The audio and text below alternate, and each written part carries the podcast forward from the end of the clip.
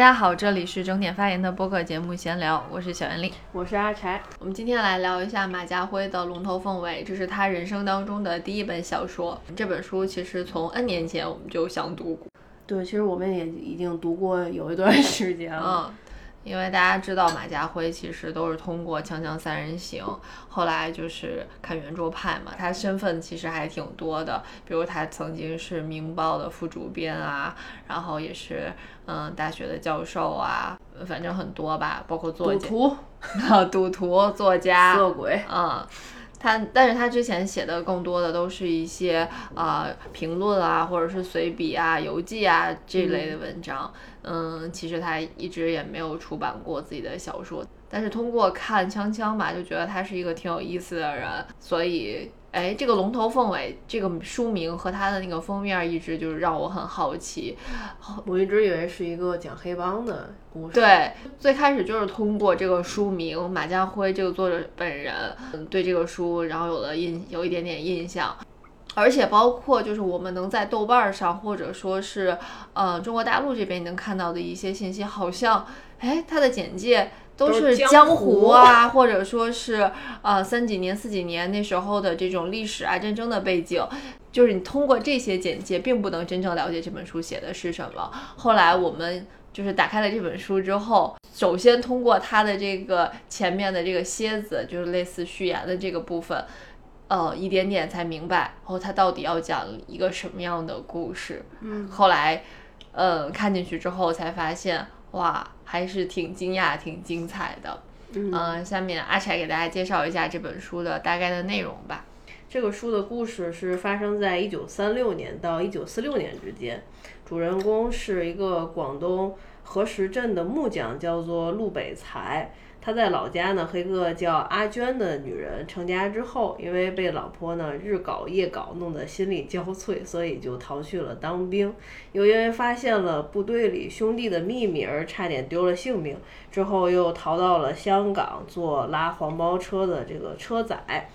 呃，结果不料呢又惹到了洋人，差点闯了祸，就只好又逃回老家。然后呢又到广州投靠自己的弟弟，做了花亭的看管。又被派到了香港做堂口的龙头，然后自此呢改名叫做陆南才，也就是江湖人称的南野。就看他这个这个一路心路历程啊，你以为可能是一个草根创业的故事，但其实不是，因为这中间最重要的一个情节其实是南爷和另外一个男人呢在动荡时局下的同志之爱。嗯，说到这儿，大家就有兴趣想看一看。嗯，对，讲的可能虽然是简介，也许。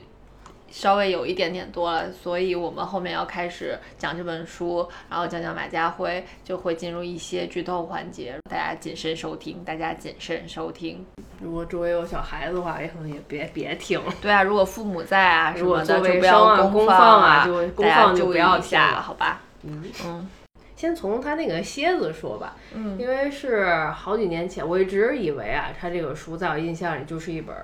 刚出版不久的新书。我印象里是有一次在圆桌派的时候吧，还是锵锵啊，就给了他一个就是植入广告的机会吧。他就说我出了一本新书，嗯，窦文涛让他介绍一下，叫《龙头凤尾》，向大家支持一下。嗯，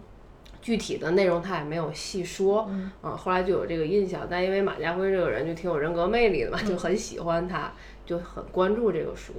直到去年的时候呢，就下了一个电子版，然后点开看，看到那个蝎子的部分，还挺引人入胜的，很容易看进去。就是他自己的亲身经历，里面提到了他的外公，嗯，然后他的姐姐，对，他把他的家人写了好多，对他自己身边的事情，就以为是要这本书是要写他外公，嗯，哎，结果发现到后面就不是。正好读完蝎子的时候呢，我就去吃晚饭了，吃晚饭之后再往后面读，可能就。没读进去，后来这书就停了，又去干别的了。嗯嗯嗯。然后今年又去把这本书找出来，再重新去读。其实先聊聊马家辉吧，因为真的的确不是因为他这个人的话，可能都不太会关注到这个书。我们就是因为看锵锵，看锵锵。其实我最开始最喜欢的是徐子东，对啊，有喜欢徐子东的，有喜欢梁文道的，嗯，对。但是我一开始就特别喜欢马家辉。呃，我其实我最开始还没有太 get 到马家辉的点，后来是看他讲圆桌派，他慢慢的讲段子啊，讲的就很会抛梗、抖包袱，我就觉得还挺有意思的，和之前看锵锵里面，嗯，还稍微不大一样，就。在锵锵里面，他可能就是比较嘴贱的那一种，然后就观点非常惊奇，他不太像就是徐子东老师会有那种带着文学批判啊，或者说是，呃，那种就特别是会抛观点。然后梁文道又是那种媒体人的那种腔调，但是马家辉他虽然有这种种种身份，但他自己就特别像自己来讲故事的，就挺有意思的，而且他反而是。嗯，这个普通话讲的最不好，但是锵锵嘛，这样一个凤凰卫视的节目，呃，铁三角是窦文涛、徐徐子东和呃梁文道，但其实唯一的一个就是当红的，就是常驻的香港嘉宾，就是只有马家辉。我锵锵看的不是特别多，我也是后来看圆桌派就特别注意到马家辉，其他几个人会说很多观点，你当时会觉得哦，好有道理。就看过很多书，可能是他们提前节目里也是提前有准备吧，会说很多很深刻的观点。但是看过之后，有时候就不太记得了。嗯嗯，但是马家辉经常说一些小故事，那些故事有可能是香港的一些特别具有传奇色彩的一些一些传说啊，或者是他自己身边发生的自己亲身经历的故事，而且讲着讲着都会。很诙谐，很幽默，嗯，就不会特别严肃。有的时候会陷入一种，哎，他感觉好像要说一个很难过的事儿，生生死死，总讲这些。结果哎，说说他就自己又搞笑起来了。结果看过之后呢，就常常会想起他讲了很多故事，那个情绪会记得，但其他人讲很多观点早就忘了。比如说呢，记得什么故事？就常常他会讲生死这些事儿，可能岁数比较大。哦，我也觉得是最近这几年他的变化。有一季圆桌派，他有两集都讲到了他女儿生病，还有他妻子生病，他怎么陪他们度过这个难关。然后还说什么人生啊，无非就是苦，就到了自己这个年纪，他说我能做的就是，当苦来了的时候呢，我就处理好这个事儿，然后照顾好这边身边的这些人，我就觉得。自己挺有成就感的了，而且你看他每次说普通话都特别费劲，很努力的去讲，哎。文涛啊，就不知道为什么他已经参加了这么多年的锵锵了，普通话一直说的又很努力，为什么还是这样？而且很坦率说事情，他不会不懂装懂，而且很多大陆圈的可能也不懂，尤其圆桌派常常会说一些呃社会话题啊，都大陆这边或者年轻人的一些现象，他可能都不太清楚，但他也不会不懂装懂，就不知道他可能也就。啊，不会，太高，就扯个别的。对他会揽到自己身上讲一讲我的自己的体会，嗯，就是不太在意自己的形象吧，总是说自己特别好赌好色。我们为了准备这期节目，还看了他之前就是呃，为了在香港书展做的一个节目，他就说自己其实是一个脸皮很厚的人，嗯，不在意自己形象，总把自己塑造成一个登徒 浪子的一个样子，觉得还挺有意思。哎，就不太像其他几个，其他几个倍儿正。嗯，他说这些人，其他人就是嗑瓜子儿、喝茶，看着他 说，然后取笑取笑他，他不是很在意，觉得这个人挺有意思。对啊，就是。就他每次都讲到自己之前，呃，嗜赌如命，后来能戒赌，对，特别像那个金庸小说里的那种人物，还挺传奇的，就很符合他这个香港的背景，呃，再加上他又讲自己多么的呃风流啊，然后但他又特别爱老婆，对，又是一个慈父，特别爱女儿，我觉得这个人设立的很好，对。就是感觉他这人很多面性，而且越是这种之前说自己特别好色、特别坏，然后后面又表现出特别爱女儿啊、特别爱老婆的这种人，就最后一种引起好感，最后一种迷之魅力。哎，好吧，那我们先讲讲他那个蝎子里的事情吧。就蝎子其实就很惊讶。对，我觉得那本书看完蝎子 其实就他就不看了。他的那个蝎子如果加在某一个随笔集里，也会非常非常的精彩。我觉得他那蝎子比后面小说精彩。他这个蝎子还有题目的，叫《行船的我外公》。它这个蝎子里面就夹带一些粤语啊，还有包括它的这种粤语俚语吧，是可以这么讲吧？就有一些词汇，当然他会解释啊，就看着，哎，忽然就就很很纯正的港味儿。就是他很讲很会讲故事，就是他一开始经常会顾左右而言他，先讲一些有的没的，什么姐姐啊，我小时候和外公在茶餐厅吃饭啊，最后他其实的重点笔墨不是太多。他重点后来就讲到姐姐，嗯，吃虾仁儿吃写一顿，对，然后他外公就有一次就忽然会发牢骚啊，就说你们这类人啊，我们这类人啊什么的。但他小时候就和外公在茶餐厅里，就马家辉自己好像不是很懂。后来马家辉的姐姐就跟马家辉透露了一个秘密，就是你知不知道外公曾经然后在行船的时候，嗯，发生过什么什么事情。他放下茶杯，用缓慢的语调说：“我外公死后，妈妈整理遗物，发现放在床底多年的鞋盒子里收藏了几张比邮票稍大的黑白照片，背景是沙滩，看上去像是在印度或埃及，搞不清楚了。但照片中人明显可见，充满喜悦笑意，都只穿泳裤，勾肩搭背，壮甚亲昵。”有一张照片清晰可见，是站在罗马斗兽场旁。我外公把半个身体依偎在身材高大的船长胸前，抬头望向对方，仿佛在索吻。就看到这里，我们就惊了。从一开始，这本书第二页，蝎子第二页说外公吃牛滨粥的时候，我已经惊了，而且我还搜一下滨州是啥，然后知道之后我就惊呆了。没想到这本书的尺度会这么大，就一上来就会写这些。你再往后看，就发现这个书的尺度。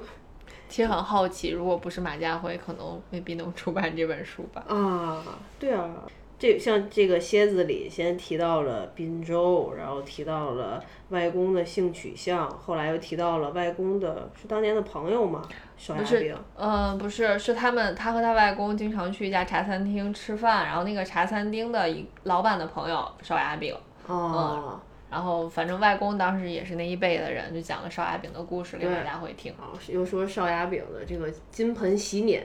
对，宴会，对。对，是怎么就都非常精彩啊！嗯，我们不具体讲了，对，就纯属剧透。我就看完这个蝎子，我就已经有点缓不过来。我以为看蝎子的时候，我以为要么后面是写外公的事，要么是写烧鸭饼的事情。但进入了这本书的正题的时候，就发现，哎，又变成了陆北才的事情。就是看这个很有那种画面感，很有就是香港老电影的感觉，所以就会觉得是一个特别精彩，又能让你眼前浮现出画面的那种故事，嗯，所以就会就是引人入胜的，一直一直看下去，就读起来不会太累，而且有点像网络 小说，因为之前从来没有看过马家辉其他的文章，对他的文笔没有任何预设，再去看这个。小说，其实我觉得和他本人其实挺像，就他那种写作的风格啊，有点不着调啊。嗯，就是想到哪说到哪，就是我一直要把这个故事给你讲完就好了，你就听我讲。但是中间会有一些转折啊、起伏啊，就是还挺意外的。嗯，看起来所以很轻松，我觉得他给和他给别人的感觉也一样。他这个蝎子其实就已经。内容挺复杂的，就能看出来，他其实对他这个外公的身不由己，其实是挺替他外公感到难过的。就是一生只爱男人的外公，仅拥有了这个八年，然后在行船的时候可以自由，可以自己，可以面对自己真实感情的这样的一个时光。他知道这个真相的时候，外公已经去世了，他特别感慨。哎，他其实前面的这个整个蝎子的很大篇幅都在讲外公，然后一小段呢讲这个烧鸭饼的呃金盆洗脸的这个往事，然后最后笔锋一转，两三行，对，就说我要讲烧鸭饼的故事，但我要先从这个南野讲起。结果这一一整本小说全部都在讲这个南野，也就是陆北才，后来改名叫陆南才的这个南野的故事，呃，就还挺复杂的，又又挺意外的。你所以你就不知道他到底。所以看完蝎子后面就停住了的话，如果你不再读，很可能这书就放下了。对啊，因为前面和后面就就是割裂开了，然后重新又开始看呃陆北才怎么怎么样，一步一步进入这这一个。但是看完蝎子的话呢，又会觉得啊马家辉好有魅力，就好神奇啊！就家族和外公是这样的一个性取向，嗯，然后他拿来放在前面，所以我就觉得他写写这一本小说其实是带着那种对外公的这种。呃，感同身受也好，或者说是，或者说是，嗯，悲伤，然后那种无奈等等吧。我觉得他是有这种情绪的，然后通过小说的方式，然后把自己的一个这个情绪表达出来。嗯，有一点，我觉得总有一点对外公的这种祭奠的感觉。刚才看到那句穿着泳裤，让我想到了，请以你的名字呼唤我。这条泳裤就是我从你那里得到的一切。后来我买这本书也推荐给身边的一些朋友，主要是平时比较喜欢看 BL 的朋友。呃，当然不局限于此。嗯，对，主要我们我向他推荐的这个理由呢，就是说这个书的尺度很大，因为它里面其实设计了很多被禁忌的爱情，嗯，像是男男、女女、男女，甚至包括父亲性侵这个亲生女儿。啊，叔叔和侄子之间这种关系，其实是有非常什么都有，对，非常多这种。所以就是网上会有评论，就是说马家辉的龙头凤尾是写了一段香港的姓氏，呃，但其实我觉得还好啊，就其实男他只写了十年嘛，对对，只写这十年，而且就是男女的笔墨少一些，我总觉得男男的太多了。我们先给大家讲一下这个龙头凤尾名字的来历，后面书里有一段。龙头凤尾是打牌九的其中一种发牌方式。打牌九，庄家把牌叠好，在掷骰子以前，先声明将用什么方法发牌，以及用什么牌头，中绝、切耳、底出、单洞、双银桥、双鬼拍门，不同的牌头有不一样的发牌次序。龙头凤尾就是把桌上的三十二张牌搓乱后砌叠出一个前高后低的形状，右边高耸代表龙头，左边低垂代表凤尾，再从左右两边分别取牌，各拼成四张一叠，掷骰后便可依次序发与各门，直到把牌发完，大家开始看牌比拼。然后他从打牌的这种前高后低，哎，就。变成了一种 性爱体验 吗？天啊！天啊！那节目完了！我觉得我们节目要黄。就是都知道马家辉之前很爱赌嘛，所以他这本书里也带着很强烈的那种赌徒心态。他从一开始就说他自己。嗯，曾经跟自己设立了一个小小赌局，就是因为他母亲家那边遗传的是肺癌，父亲家族那边遗传的心脏病，然后他自己就有一种在赌买定离手的感觉，他压自己就是，嗯，最后终会死于心脏病而不是肺病。嗯，这个他在节目里好像也讲过，在圆桌派里也讲过。嗯，对对对，他就猜猜测这个事情，就是他的整个书的这种概念核心，就龙头凤尾，就是一把赌局。而且就置身于这种三六年到四七年之间的这个呃时代的大背景下，非常动荡。真的，每个人的命运就通过他的写作写作，对你会发现，就每个人的命运其实都不能自主，更不要说像陆南才这样的一个性少数群体。呃，还有，当然这里面不只是陆南才，呃，是唯一的性少数群体，还有别人。对他书里面也提到了他自己。也概括了，嗯，他说乱世的意思应该是不管你如何应付结局都乱，与其图耗力气，不如干脆在混乱里顺着自己的心意做事儿。嗯，越是读这样乱世的背景下，然后这种不能自主的个人命运，呃，我的感受其实是很带入自己在当下的，就是什么时候不是乱世啊？就是你永远好像是，这话别乱说，就是什么时候，呃。什么时候你真的可以自主啊？就是我们所处的时代真的有完全的不同吧？就是我们真正能在各个时候都是你随你的心意做你自己的事情，其他的你也管不了。你只能做到当下每一刻的某一个决定。就比如说陆南才，我当下是不是要离开家？我是不是要选择一个女人？或者是是不是要选择面前的这个男人？就他的命运没有一刻是自主的，但是他却可以自己做当下的每一个决定。但是你也能从小说里看到，他有些决定根本不是发自内心的。对，尤其他一开始离开家是其实被老婆所逼，老婆无法满足老婆的欲望，你一双关，老婆所逼，无法无法满足老婆的欲望，只能逃走。嗯，那这个他老婆这一部分其实还挺挺逗的，但里面也是妻子的命运也是挺悲惨的。嗯，但他都很，他应该去参加妻子的浪漫旅行。怎么办？他每天带个小棍棍，对，得带个小棍棍，不求人。就我想说，陆南才其实自己，呃，他心里是知道自己的一个取向。但是他自己又没有为自己做出什么特别呃强烈的选择。他每一个选择都是被逼无奈的，包括他的取向也不是他一开始哦就是这个取向，对是他叔叔的，也是叔叔的性侵嗯行为。嗯然后他离开家去当兵，就是因为他老婆天天逼着他，他受不了了，嗯不得不走，就相当于逃走了，去当兵。其实当兵当的也挺好，他如果一直当下去，可能也就是当兵了，这故事也就到这儿。但是当兵的时候呢，哎，他又不小心发现了别人的秘密，又发现了自己的部队的一个叫做药王坚的一个朋友吧，也算是队友啊，犯了一个事儿，然后对方想把他杀死，差点就死了。然后马家辉也不知道如何写，但是他没死，反正说你就理解为像是武侠小说里这种哦起死回生，反正他没死。嗯在部队又待不下去了，又只能又逃走，一下子就逃到香港，而且是走着去的香港。到了香港之后，不知道干什么谋生，那就拉黄包车吧。嗯啊，其实拉黄包车也也就一直这么干。他还是他们有两种经营的模式，一种是只是租那个车。啊，对对对，啊，还有一种是自己你买下来，自己给等于自己当小老板小了。骆驼祥子也是这样。他本来都已经买了这个车了，嗯每天辛辛苦苦的这样拉车挣钱，也挺好的。结果又犯事儿了，就只能又逃走，每次都是逃走，嗯所以他没有办法自己做任何选择，只是当坏事儿来了 就是逃，嗯，没没别的。他在书里也写到过，就是当这个时代或者是命运的这种大江大河，然后推动你的时候，你你就只能跟着这样的一个潮流往前奔涌。所以看这个书有特别有意思的感觉，就是，呃，你没有办法用逻辑去分析陆南才这个人物，甚至里面的任何一个人物。甚至我觉得他这个人物也没什么性格魅力，因为哦他自己本身没有做出任何主要主动性的一些选择，都是被动的。而且在面对很多危险或者大事，需要他这样的一个龙头老大去挺身而出的时候，他又显出非常胆怯，嗯，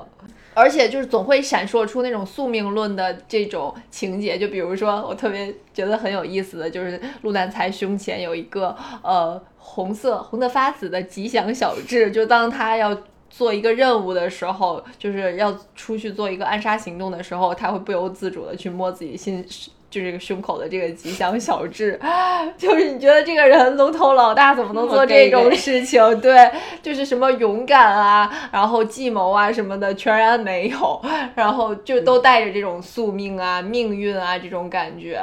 嗯，他和龙头的这个身份其实挺不搭。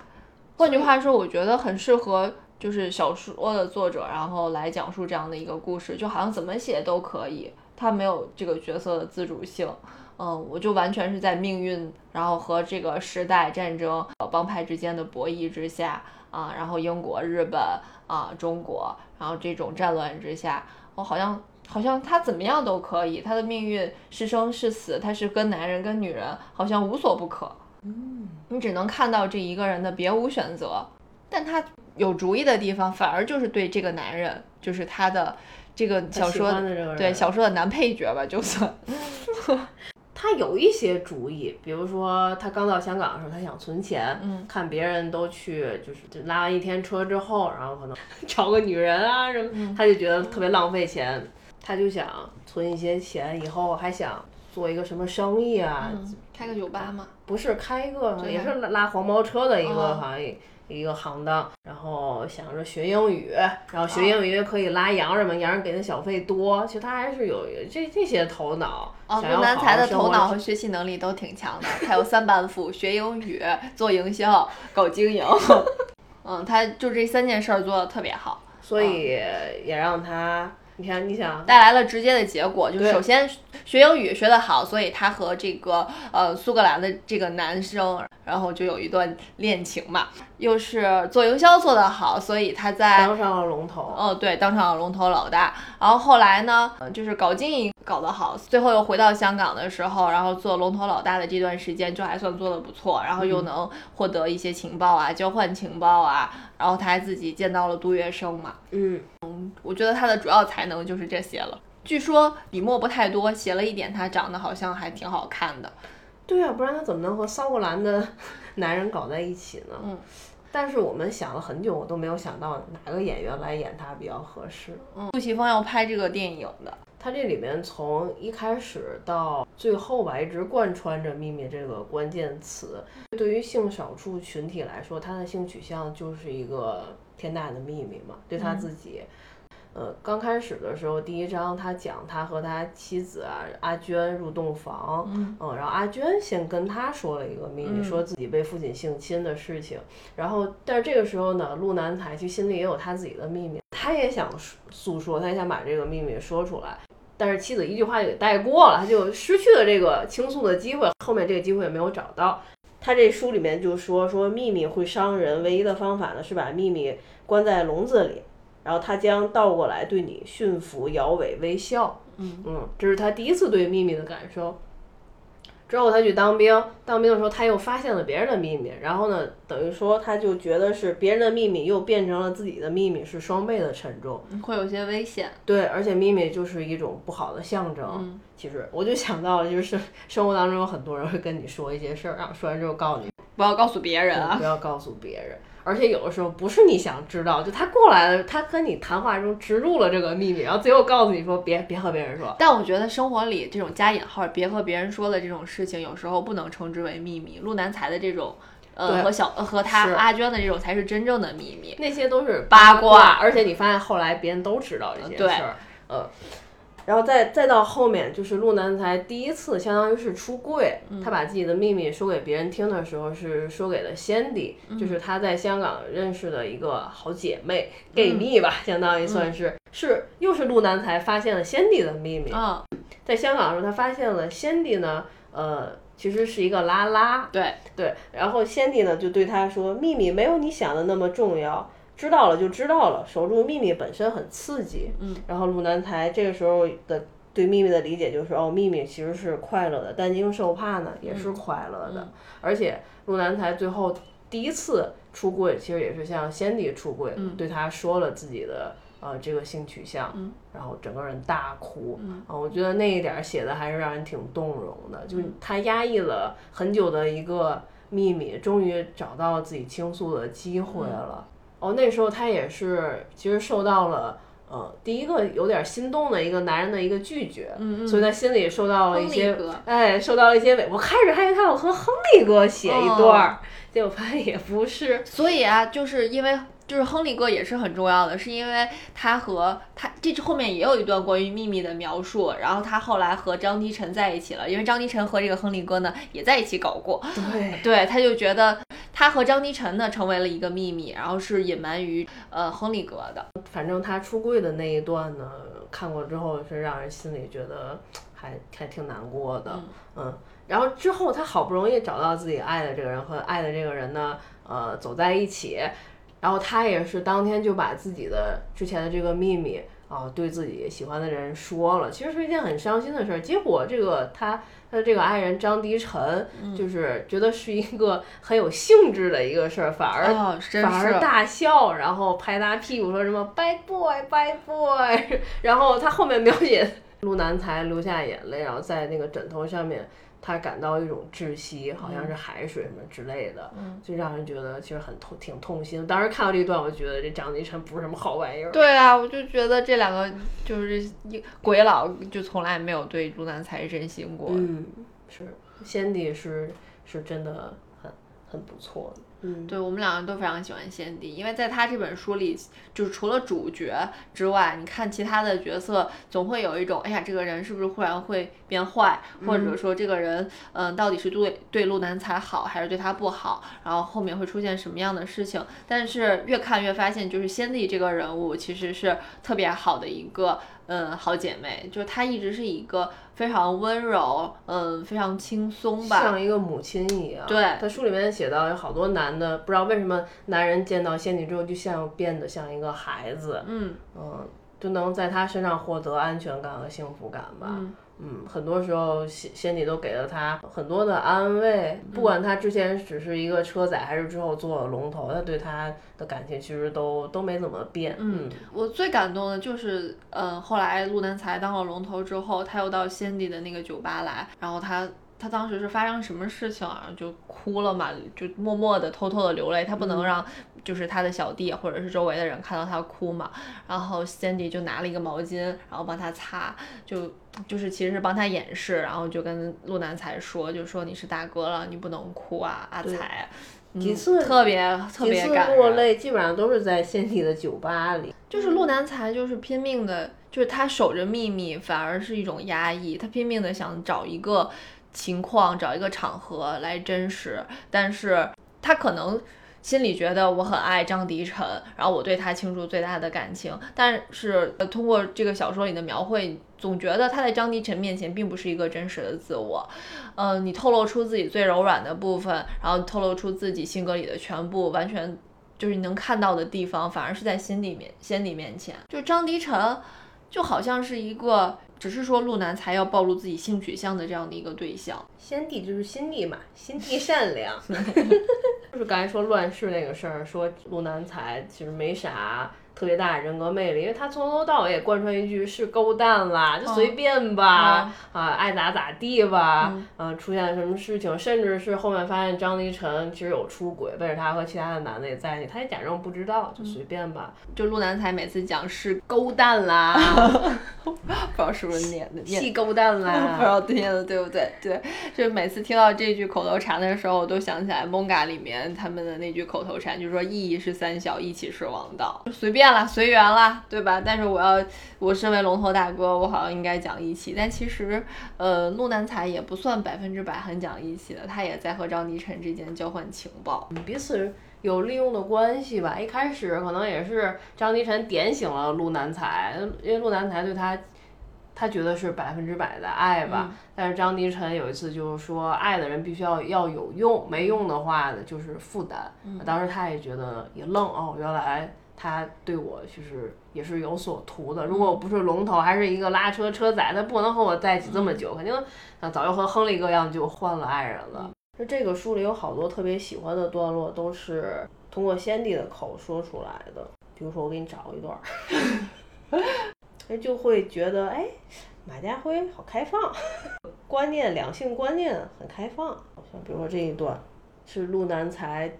发现先帝是拉拉的时候，然后陆南才就说那个，这个不奇怪嘛？女人和女人，嗯，如果女人和女人可以，那男人和男人是不是也可以？然后先帝就说那个，那要看你认为什么是不奇怪，有了不奇怪才有奇怪。如果不跟别人比，只看自己，再奇怪的事儿也很正常，对吗？凡事不去比较，便没烦恼。管他奇不奇怪，最重要是自己喜不喜欢。嗯。然后包括他后面就说，男人更懂男人，女人也更懂女人什么的，男人就应该和男人在一起啊这些。当时又觉得可能是个玩笑话，但后来看呃《艳女》，然后它里面也提到了，其实男性和男性在一起会。更快乐，我也不知道他这是不是有依据啊？他就说，因为男人是通过其他男性的认可而获得成就感的，比如说其他人的领导的赞扬啊，啊，同事夸哎这事儿这活儿干得不错，他会获得一种成就感，很少会通过女人的夸奖而而而感到自己的成长改变。男性和男人之间其实本来就会有互相吸引的。这种呃潜在的意识在里边，然后在这种男男性的同性的关系里面，就是比较攻的这一方呢，其实是一个相当于权力的主体，嗯，然后受的这一方呢，其实是客体，嗯，所以它里面是有权力的不对称、不对等，权力的游戏，哎，不对等的这这种这种情况，所以在书里面的时候，他开始也写到，因为陆南才相当于是一个地位比较低的人，是一个弱者，然后张迪晨是一个强者。就是攻守也是这样搭配的嘛，然后到后面的时候，张那个日本打到了香港的时候，呃，然后张迪晨因为出卖情报给日本人，然后自己受到有有反正有一些危险嘛，面临一些危险的时候，他去找陆南才去请他帮他，然后第一次哭了，然后陆南才就就惊了，就觉得。原来是那么高在上的一个他的神，然后现在怎么会就沦落到来求他办事儿了？他就觉得地位突然之间颠倒过来了。然后那一刻，他突然对他好像丧失了一些兴趣，那些感情就突然有了变化。而且张金晨求他办事儿的时候，还是在利用他，还给他钱。他觉得这不是一种纯感情上的一种帮助，不是一种义气，也不是爱，而是就是交易。嗯，所以他觉得很受伤，还有两人之间就掰了一段，后来又又复合，又在一起。包括后来张迪晨去就逃想要逃走的时候，他又找了一个监狱里认识了一个更弱小的需要帮助的一个人，然后陆南才然后去求陆南才帮他们两人一起逃走，然后陆南才就说就为什么是他？对，然后张迪晨就说他更弱，他需要我的帮助，所以张迪晨一直想做一个攻，对，强攻，对，就是想做这样的人。哎呦，这当时就。就这人太烂了，觉得陆南才还好，嗯，觉得他爱张迪晨爱的很不值得，就张迪晨是是一个实在不值得爱渣。渣男啊，对他人渣就是人渣，很难说他中间和多少人在一起过，就是这也是爱的不自由，就整个陆南才其实也是。虽然他自己知道他喜欢男人，但是他在人生里的很多选择里都是很不自由的，就是他甚至不想选。我觉得他懒得选，他懒得再找一个别人。嗯，他觉得自己对张迪晨投入了很多的感情，他就一直往下不断的深陷，直到就最后就是都在邵亚炳面前几乎出柜了。对邵亚炳那一段写的，就他看出来到后面的后半部分的时候。就陆南才整个人的心性有点大变了，加上时局很动荡，他那个位置也很危险，很危险。对，在各种权力之间摇摆，他要处理各种关系，然后同时他要隐藏自己的身份，而且呃，张迪晨他要打打探张迪晨的这个下落，他是不是在监狱，在哪里，还想救他，所以整个人变得很急躁啊。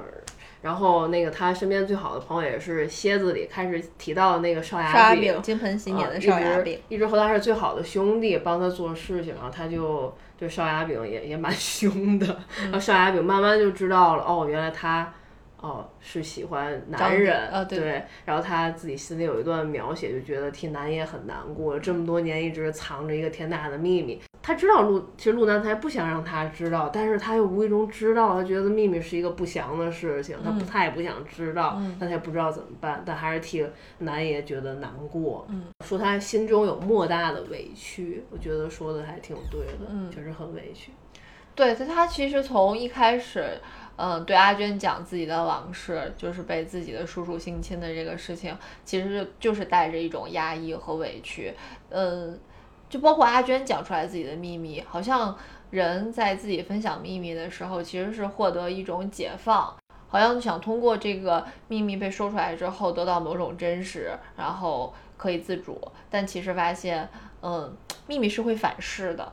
这个秘密你说出来了之后，如果没有得到一个你自己觉得特别痛快、特别释然的那个结果，你会发现这个秘密还是秘密，这个秘密会扎你扎得更疼，嗯。包括他后来再和，呃，先帝讲自己的这个秘密的时候，先帝不断的跟他说了这个秘密的好处啊，或者是你可以换个角度想啊，就类似这样的开解方式。但我觉得就是陆南才从来没有一刻对自己的这个秘密和这个就是性取向这个身份而感到释然，不然的话，他可以像先帝一样，就是呃，我和这个女这个女生好，然后这个女生走了，我可以。呃，换一个方式生存，或者说是，呃，我可以带着另一种希望。但是，我觉得陆南才一直还蛮消极的，就他还是很消沉。这个当然也和这个，呃，他所处的这个位置啊，他在做的事情和这个时局背景啊分不分不开。就是我心里会有一种恨铁不成钢的感觉，就是你都是一个龙头大哥，你想要什么男人你得不到啊？你为什么要跟这个张迪晨掰扯不清？他又不是真的喜欢你，就是这种感觉。嗯，他里面还写，后来压力很大的时候，邵雅饼还帮他找很多女人什么的，就同时啊很多女人，然后就南爷就说那个呃太多了，忙不过来，然后 然后我们前还写那个陆南才还是喜欢一对一，天，那书里还有很多。让人看的时候哈哈大笑的一些句子。这个书里其实后面最后还附带了一个，呃，因为书里写了很多香港的地点，比如说湾仔啊、中环啊、休顿球场啊。它后面还附带了一张图，就是马家辉的记忆电车的小图片。嗯，比较有意思的，它串联了很多香港的街景，包括广东的一些呃美食，就是其实是有很多风月之事的，因为它讲的不就是黑道啊，呃，妓院啊，就是黑道啊，妓院啊，主要的场所 就是这个。这个 还想再说别的，说不出。对啊，就是这个故事的主要人物。就是要么就是黑道上的呃混混啊大哥啊，要么就是妓院里的呃美女啊，就是他们每天收工之后会去吃喝呀，或者说是他们休息日里会去中环买东西啊，嗯。还有一个花布街，他们在去花布街好像比较便宜，然后后来又讲去商场啊，遭人白眼啊等等，嗯，都有。那个时代，去商场那还挺有意那个是个旋转门嘛，在外面等，他就想，哎呀，钻进去是男人，出来是女人，什么什么的，男人女人如果这样转一圈能能变，什么什么多好？对他这个书里有特别多那种八卦的阴阳的这种，就每一个东西他都可以转换到自己的这个取向上面来想。还有一个就是他他和张迪晨找刺激的一个场所是在一个坟场，嗯，那个坟场呢有一个永别亭，永别亭里有一个对联，那个对联的文字特别经典，基本上贯穿全书，可以说就是对张迪晨和陆南才两个人之间的这个宿命的一个总结吧。那个对联是这么写的：永不能相见，平素音容成隔世；别无覆面，有缘于何不他生。就是我在这个小说里，每次看到这一行字的时候，就是都是鸡皮疙瘩会起来，嗯，就觉得就是宿命感。嗯，还有包括他们两个人，好，其实可能心里已经知道，就彼此之间根本不可能有什么永恒真爱，什么都没有，就一一切可能是一场虚空，然后最后就是生死都不能自主，可能某一个人一死，或者是某一个人遇到意外了之后，这份感情也就灰飞烟灭了。但是，但是就是要在这样的情形下，在这样的特殊的地点，然后去。寻求那样一份刺激，好像在那一份刺激的时候，我才能真实面对自己，就我不可以抛掉秘密。我总觉得就是在他们做爱的时候，陆南才可以卸下自己秘秘密的重担，就他那一刻可能会，就他觉得自己很轻松，对，很轻松，他再也找不到轻松。对，第一次和张迪晨在一起之后，他。拉车，他就说脚步如此的轻盈，觉得自己整个人都都放松了，因为在对，因为在家和老家和阿娟结婚的时候，他完全没有体现到其实性爱的这种美妙和快感，就他一直还是很压抑的，然后就被阿娟追着跑，嗯。就挺有意思的，嗯，阿娟也也是一个奇人，非常推荐大家看这本书，特别有意思。就马家辉还挺会讲这个故事的，嗯，所以也很期待他的下一本《鸳鸯六七四》。嗯，而且也是一赌，《鸳鸯六七四》也是牌九的一个名字，好像是一个代表书的一个烂牌，对烂牌的一个，所以它的推广语是坏事情。不代表坏结局，就一手烂牌。如如果你拥有了一手烂牌，如何把这把烂牌还能打好呢？就说人生可能就是遇到了一手烂牌，嗯嗯，所以还挺想看一看。目前这个书只有台版，大陆还不知道什么时候可以引进。嗯，龙头凤尾很有电影感，就是能感觉到。马家辉在做场面调度，或者说他是不是心里就已经想，我就觉得要拍成电影啊，找某个朋友啊拍电影啊。他不像是那么深谋远虑的人。就是后面到结尾有一段，就刚才阿柴也讲了，就受伤的张迪晨来找陆南才有一幕，然后就请他来帮帮他，因为他们已经有很长一段时间没有联系，然后忽然出现就敲门，然后出现在陆南才家那一段真的特别的春光乍泄，被被打了嘛，身上对带血带伤，带着伤，就几乎觉得张迪晨马上。就要对罗南才讲，不如我们从头来过了，然后就觉得，嗯，还是不要讲的好，就不要给，不要就是两个人有什么浪漫的信号，不要再伤害陆南才了。但还是陆南才看到之后很心痛，然后两人又重修旧好。就电商网站上给这本书就是写了很多呃类比吧，比如说什么比上海滩更生猛啊，然后比无间道更冷酷啊，然后还对比了什么美国往事啊。其实都没有戳中他的重点，就是比如说是春光乍泄啊，那个罗曼蒂克消亡史啊那种，我总觉得他的那个电影感就非常港味或者上海滩都会有一点的那种感觉，甚至还有一点东邪西毒的感觉。哦，他最后又写了一个后记，叫在湾仔回旋打转的记忆电车，就是只要有朋友到香港来，嗯，他都会按照他的喜欢的这个记忆电车的这些地点带朋友们转一圈，然后给讲讲就休顿球场的故事呀，然后湾仔的故事啊，因为马家辉还有一个 title 叫湾仔之狼嘛，对 对对，还有什么、呃什么文坛梁朝伟之类的，嗯就挺有意思的，有一些 title。那个所以就可以看一看文学的日常。嗯他带焦恩普去按照他这个路线去游香港，顺便去讲他的这个书。嗯，特别有意思，一边吃菠萝包啊，然后逛逛书店啊。就是他最开始讲他外公，但他结尾的时候又在就是以自己外婆的呃真言作结。他外婆就说最就是讲讲人生的一些大道理嘛，就总觉得他周围的这些长辈总是不知不觉能说出一些这种人生的智慧出来。他外婆就说最聪明的做法就是什么都说一些，什么都信一些，最后不管对错，两边都有你的份。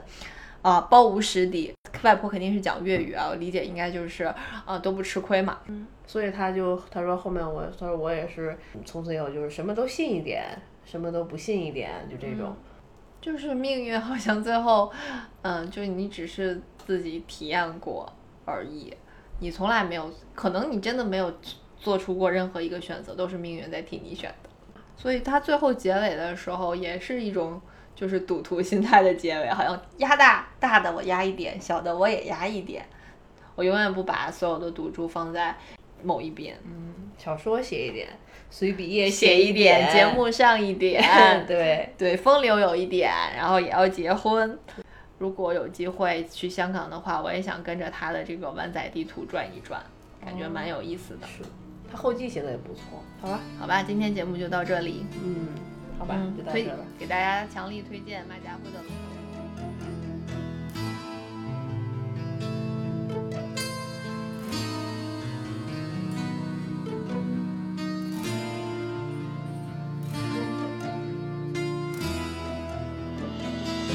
青春的人啊想像一